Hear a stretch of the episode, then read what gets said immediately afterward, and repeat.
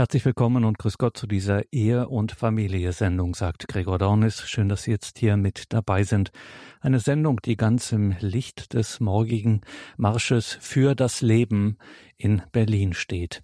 Lebensschützer aus ganz Deutschland kommen in Berlin zusammen am Brandenburger Tor, um ein Zeichen für die unbedingte Würde jedes menschlichen Lebens zu setzen, von seinem Beginn bis zu seinem natürlichen Tod. Ausdrücklich betonen die Pro-Lifer, wie man sie international auch nennt, dass sie sich mehr gesellschaftliche Unterstützung und Hilfsangebote für Menschen in Krisen und Grenzsituationen des Lebens wünschen, sei es am Lebensende oder ganz am Anfang. Seit Jahren etwa verantwortet die Vorsitzende des Bundesverbandes Lebensrecht, Alexandra Linder, ein Hilfstelefon für Menschen im Schwangerschaftskonflikt Vita L wenn Sie das gerade googeln möchten, Vita, lateinisch also V-I-T-A, minus groß L. Vita L. Alexandra Linder sprach beispielsweise 2019 in einer Lebenshilfesendung hier bei Radio Horeb darüber, wie die scheinbare Erlaubnis, nach Beratung einen sogenannten Schwangerschaftsabbruch durchführen zu lassen, zu einem spürbaren Rückgang der Unterstützung für Schwangere geführt hat.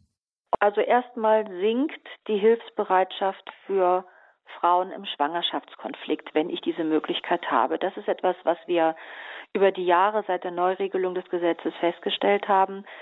Es kann ja jeder sagen, hol dir einen Schein, geh zur Abtreibung. Und in dem Moment ähm, sinkt auch die Hilfsbereitschaft der Umgebung, weil man, ist ja klar, wenn ich jetzt die Vorstellung habe, da kommt ein Kind auf die Welt, darum, das, das werde ich ja nie wieder los. Ja, das ist ja ein, eine lebenslange, ähm, hoffentlich enge Beziehung und Verantwortung, die ich habe, und zwar nicht nur ich alleine, sondern auch der Vater des Kindes, die Großeltern, die Geschwister, die Tanten, Onkels und so weiter, die Freundinnen, also im Grunde die gesamte Umgebung dieser Mutter weiß, wenn dieses Kind auf die Welt kommt, bedeutet das möglicherweise auch für mich eine Verpflichtung und Verantwortung, der ich mich eigentlich nicht entziehen kann.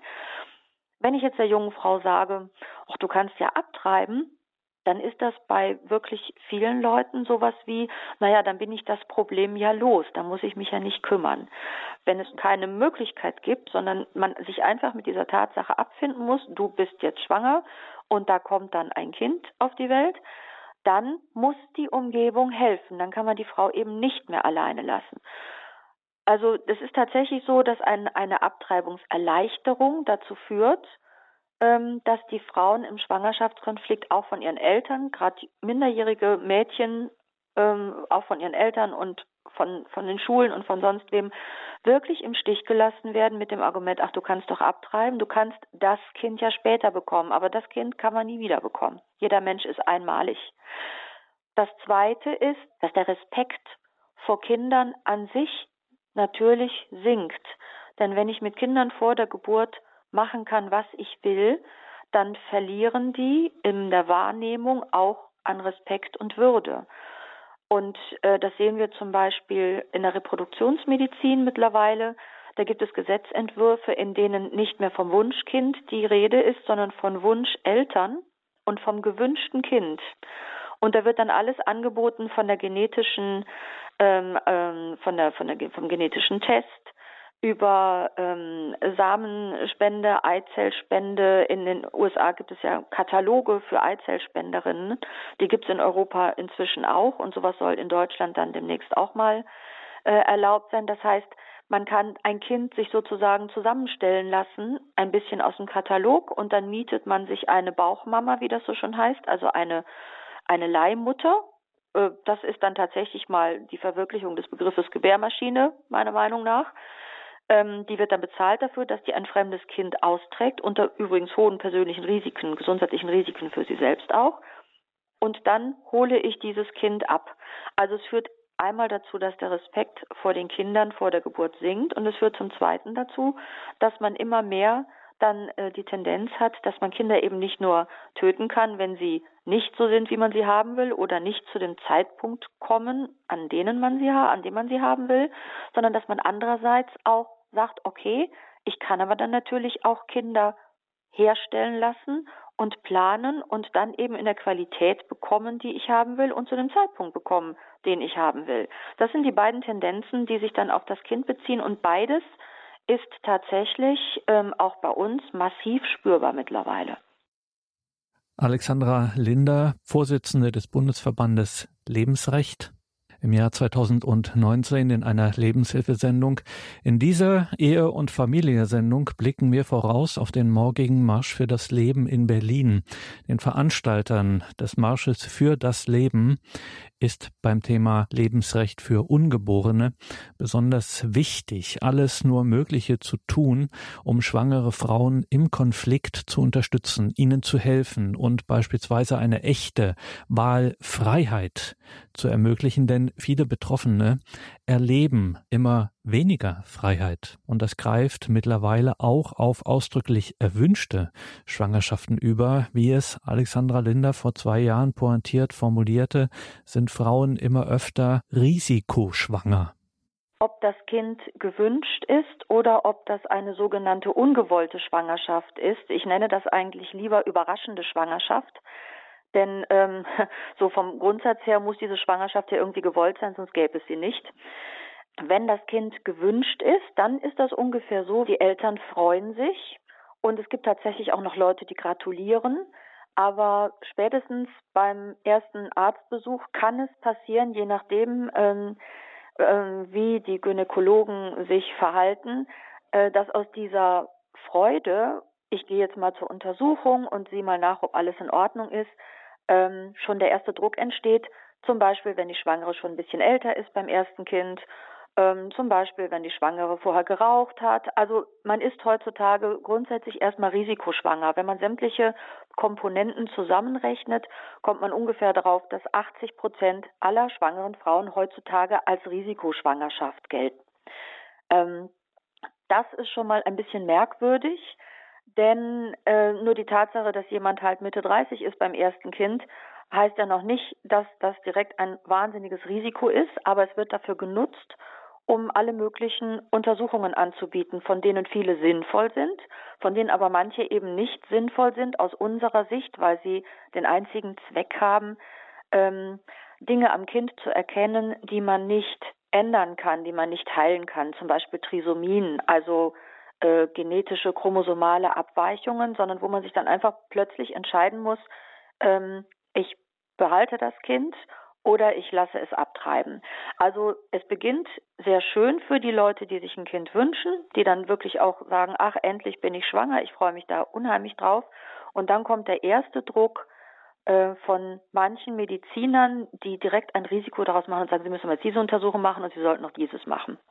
Und der zweite Druck kommt dann oft aus der Umgebung, wie Sie so schön vorgelesen haben, mit dem Arbeitgeber, äh, mit der Freundin, ähm, gibst du das Kind denn auch schnell wieder ab? Hast du denn schon einen Kita-Platz?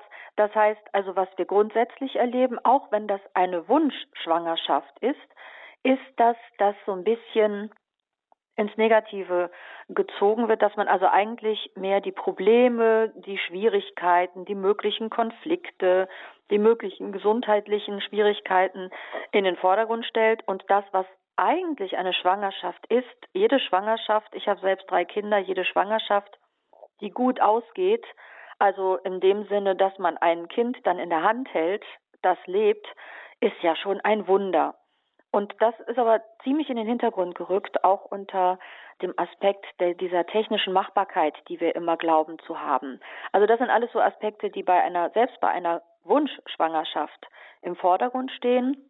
Und wenn es dann eine überraschende Schwangerschaft ist, die im Moment überhaupt nicht in die Lebensplanung passt, dann ist das Ganze noch potenziert und dann besteht das Ganze eigentlich nur noch aus Problemen, obwohl es eigentlich nicht notwendig wäre. Also wenn man das so zusammenfasst, das sind natürlich alles Tendenzen. Es ist natürlich nicht bei jeder Schwangerschaft so und nicht bei allen Frauen so, aber es sind eben Tendenzen, ähm, deren Entwicklung wir seit Jahren beobachten. Der Hauptaspekt ist tatsächlich, die aktuelle Lebensplanung ist damit auf, über den Haufen geworfen worden.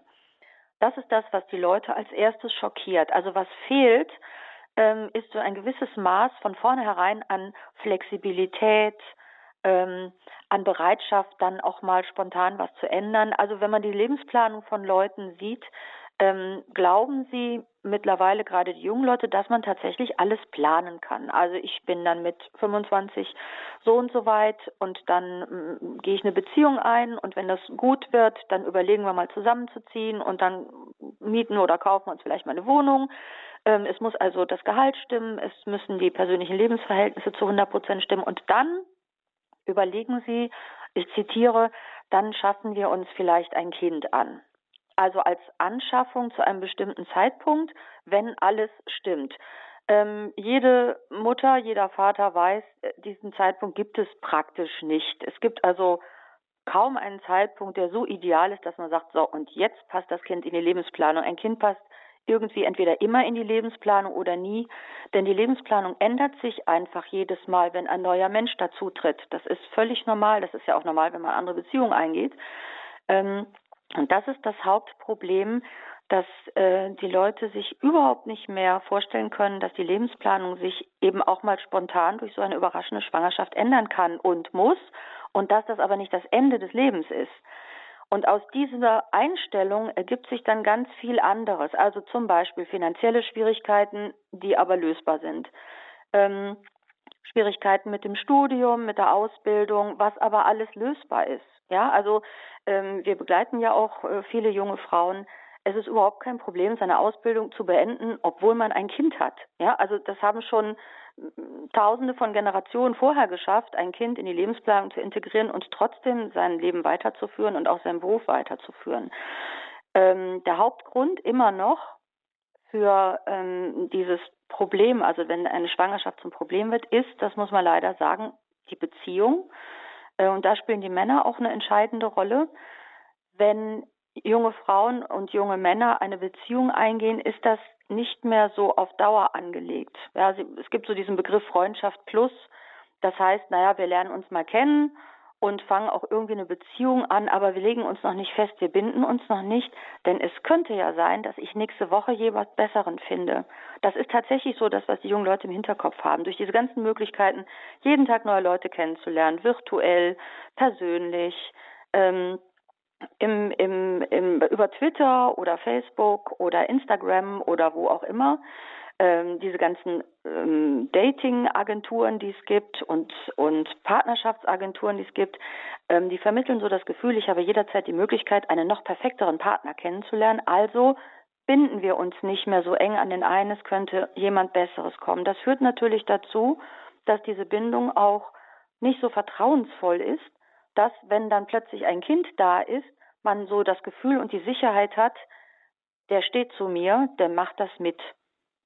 Und wenn dann diese Schwangerschaft eintritt, stellt sich leider sehr oft heraus, dass selbst bei Beziehungen, die schon lange halten oder bei Partnern, die schon länger zusammenleben, es dann so ist, dass dieses Kind Konflikte an den Tag bringt, die eigentlich schon vorher da sind, aber die durch das Kind ausgelöst oder verstärkt werden. Und auch das führt dann natürlich dazu, ähm, dass, dass da die Basis einfach fehlt, um relativ gelassen sagen zu können, okay, ich bin jetzt zwar schwanger, aber ich habe einfach Leute, die mich da unterstützen und das mit mir durchziehen. Und das gilt dann nicht nur für die Partner, sondern das gilt ähm, auch für die Eltern, dann eben für die Arbeitgeber, für die Freunde und so weiter. Die vermitteln immer so dann das Gefühl, das, was du hier ähm, für eine Situation hast, das ist ja ganz furchtbar. Und wie willst du das dann mit Kind noch schaffen?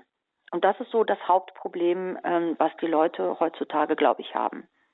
Alexandra Linder am 2. August 2019 hier in der Lebenshilfesendung, wo es um Schwangerschaft im 21. Jahrhundert ging. Liebe Hörerinnen und Hörer, wenn Sie die ganze Sendung hören möchten, finden Sie die natürlich in unserer Mediathek, ganz klar bei der Lebenshilfe, oder Sie schauen einfach auch in die Details zu dieser Sendung im Tagesprogramm auf horeb.org, da haben wir das entsprechend verlinkt.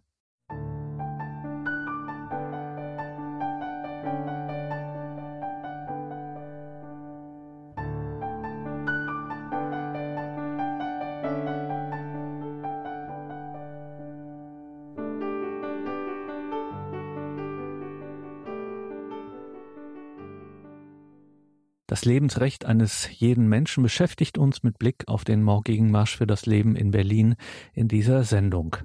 Jemand, dessen politisches Leben eng mit dem Lebensrecht verbunden ist, ist der Sozialdemokrat Robert Antretter. Der langjährige Bundestagsabgeordnete und Vizepräsident der Parlamentarischen Versammlung des Europarates ist den meisten Menschen in Deutschland als Vorsitzender und dann Ehrenvorsitzender des Bundesverbandes Lebenshilfe e.V. bekannt.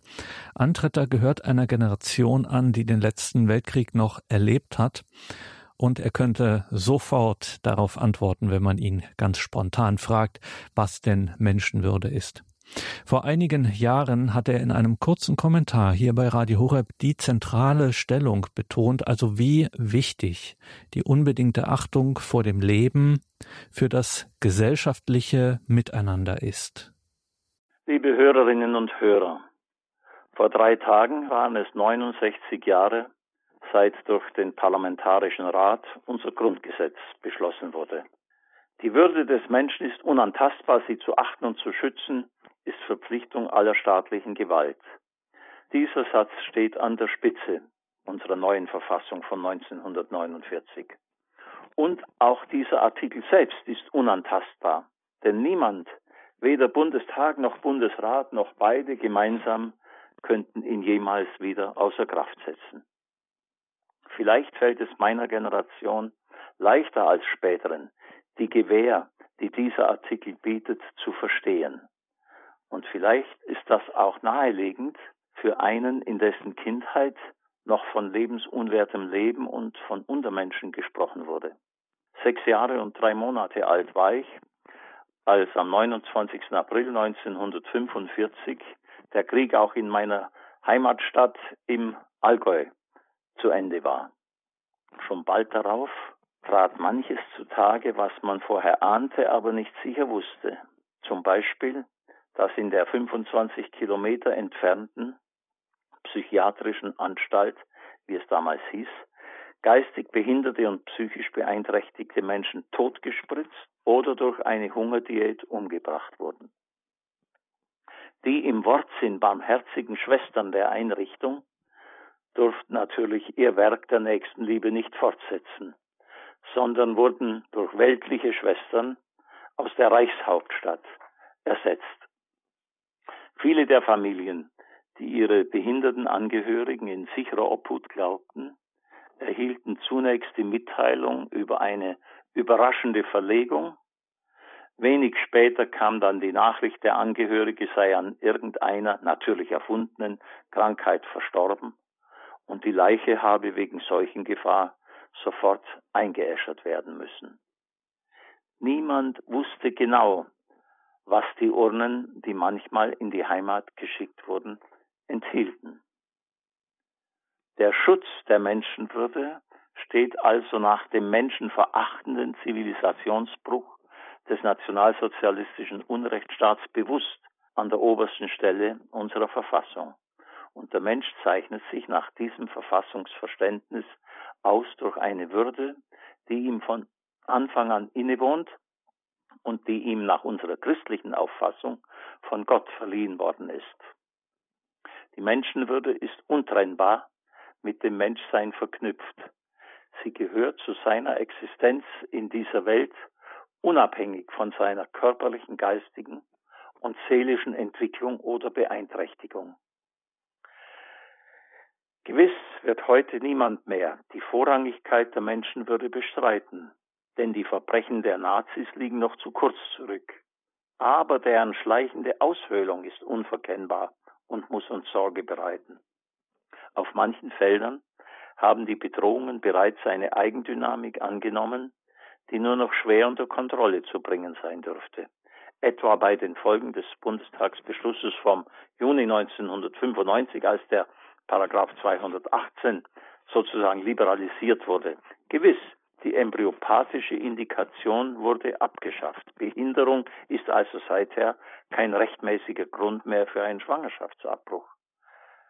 Aber seither greift sozusagen die medizinische Indikation und die Tötung von ungeborenen Kindern bis zur 32. Woche und darüber hinaus ist keine Seltenheit in Deutschland und nahezu 95 Prozent der Kinder, bei denen vorgeburtlich ein Down-Syndrom diagnostiziert wurde, werden abgetrieben.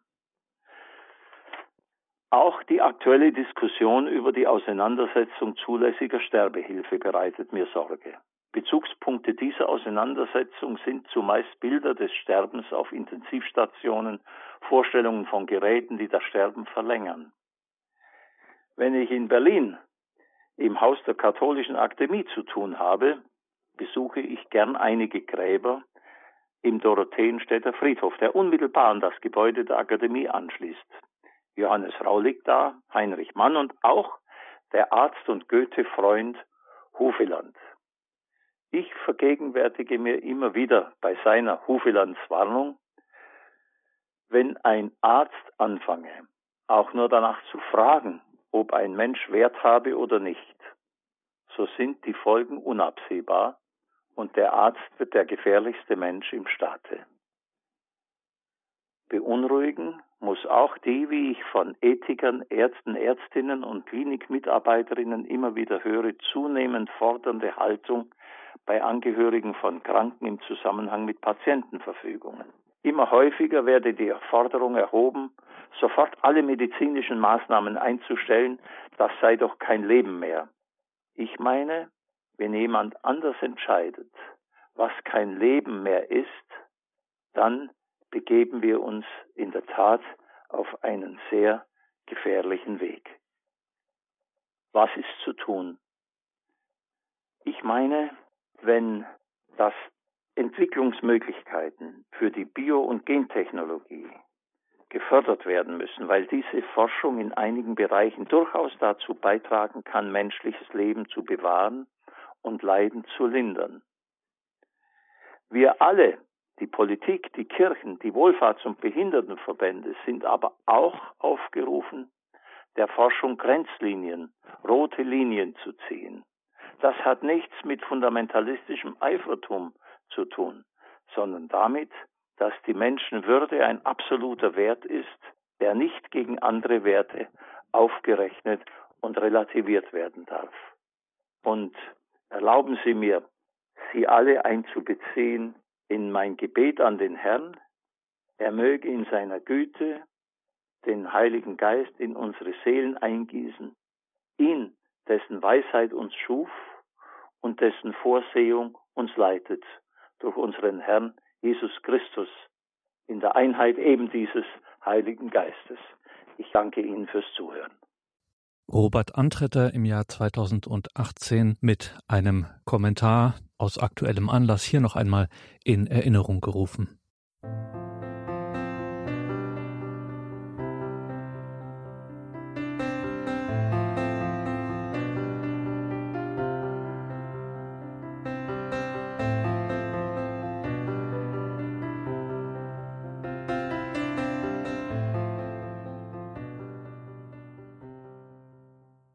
Willkommen zurück in dieser Sendung, sagt Gregor Dornes. Der Marsch für das Leben, morgen 18. September, 13 Uhr, beginnt die Veranstaltung am Brandenburger Tor in Berlin. Auch wir werden live vor Ort sein, auch zugeschaltet zum Gebet und Austausch von Eindrücken. Unser Team Pfarrei der Woche gemeinsam mit den Ehrenamtlichen vom Radio Horeb Team Deutschland in Berlin ist an diesem Wochenende im Einsatz um 10 Uhr Übertragung einer heiligen Messe aus Berlin, einer Messe für das Leben und dann, wie gesagt, um 12 Uhr dann eine Zuschaltung um 12 Uhr zum Gebet und ja, mit ersten Eindrücken. Bereits heute startet die Pro-Life Jugendorganisation Jugend für das Leben einen dreitägigen Kongress ein Treffen rund um den Marsch für das Leben. Wieso, weshalb, warum? Dazu hat Annalena Stricker von der Jugend für das Leben Anfang der Woche mit meiner Kollegin Nadja Neubauer gesprochen. Bei diesem Kongress geht es um Vernetzung, Sensibilisierung und Bildung, kann man sagen. Zunächst geht es also darum, andere Pro-Lifer kennenzulernen. Es tut immer so gut zu wissen, dass man nicht alleine dasteht mit seinen Überzeugungen. Es gibt auch andere im eigenen Alter, die so denken wie man selbst. Und das ist super wichtig. Und Sensibilisierung deshalb, weil wir auf dem Kongress Achtsamkeit dafür schaffen wollen, was in Frauen vorgeht, die eine Abtreibung erwägen. Und auch wie Männer sich fühlen, die von so einem Konflikt betroffen sind. Manchmal lässt man sich nämlich dazu hinreißen, nur noch das ungeborene Kind zu sehen. Klar, es schwebt in einem in so einem Schwangerschaftskonflikt natürlich in der größten Gefahr. Das ist nachvollziehbar.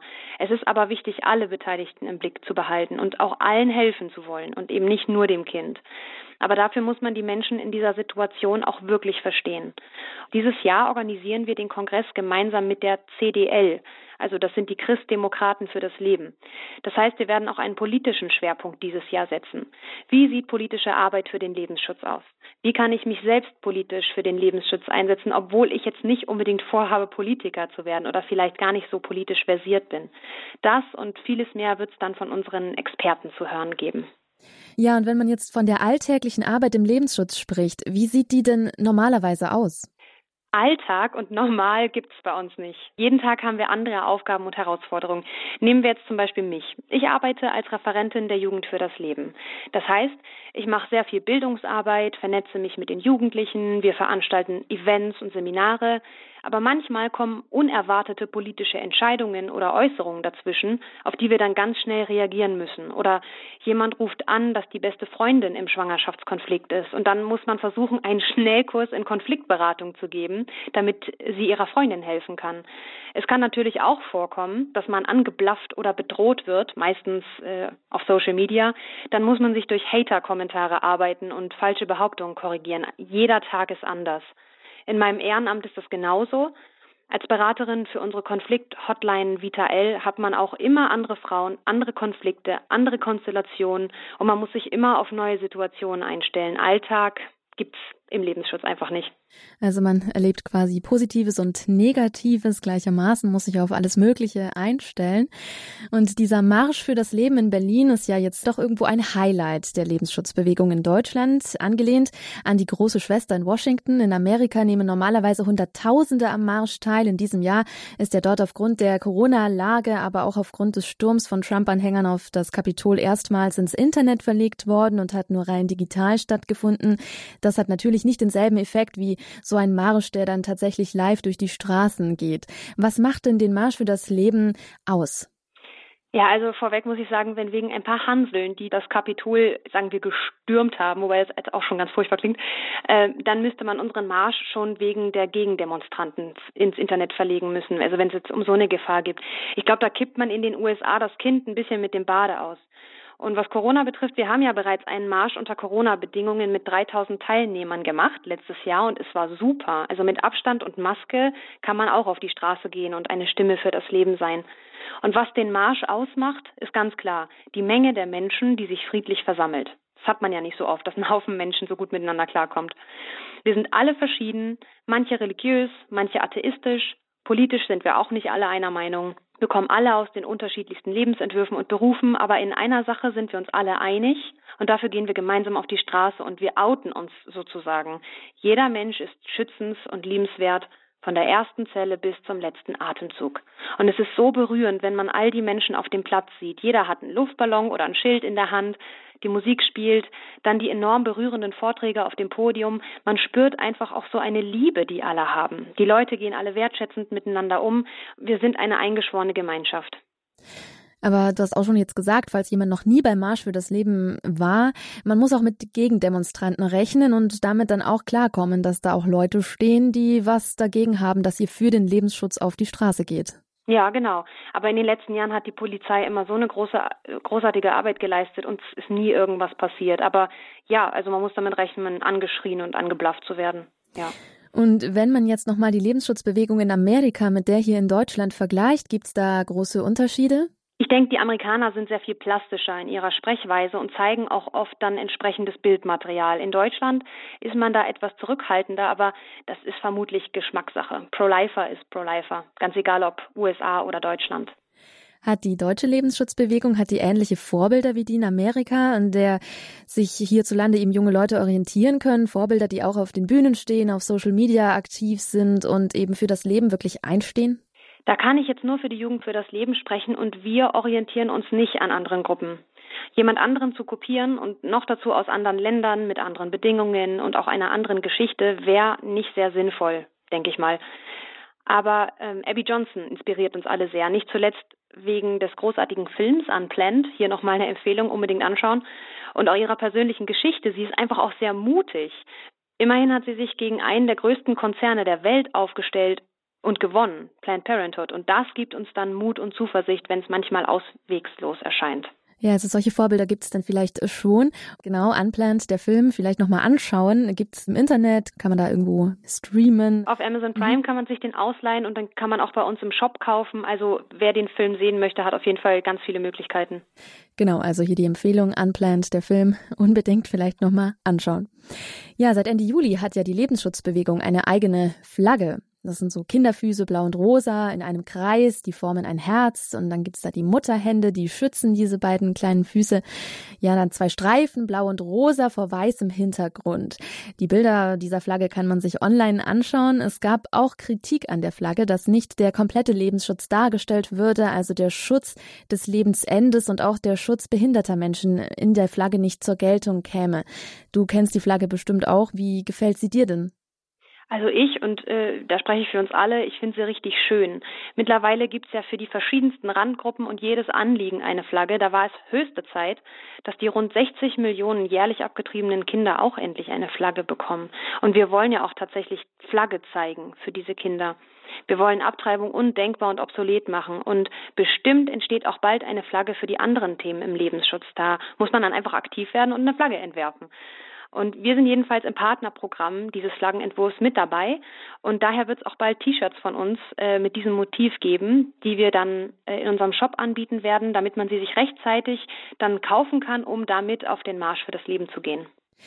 Ja, und es ist ja auch sicherlich ein tolles Zeichen, dass die komplette Lebensschutzbewegung endlich vielleicht ein einheitliches Motiv sozusagen hat, dass sie alle eint. Also es gibt ja viele unterschiedliche Gruppen und wenn die jetzt alle unter einer Flagge mal so ein bisschen geeint sind, zeigt das ja auch, wie groß die Lebensschutzbewegung tatsächlich eigentlich ist. Das war auf jeden Fall überfällig. Ich finde das großartig.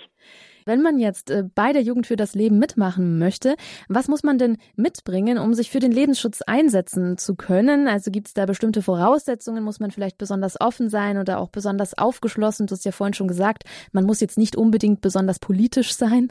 Ja, also eigentlich muss man sein Herz am rechten Fleck haben. Das ist alles.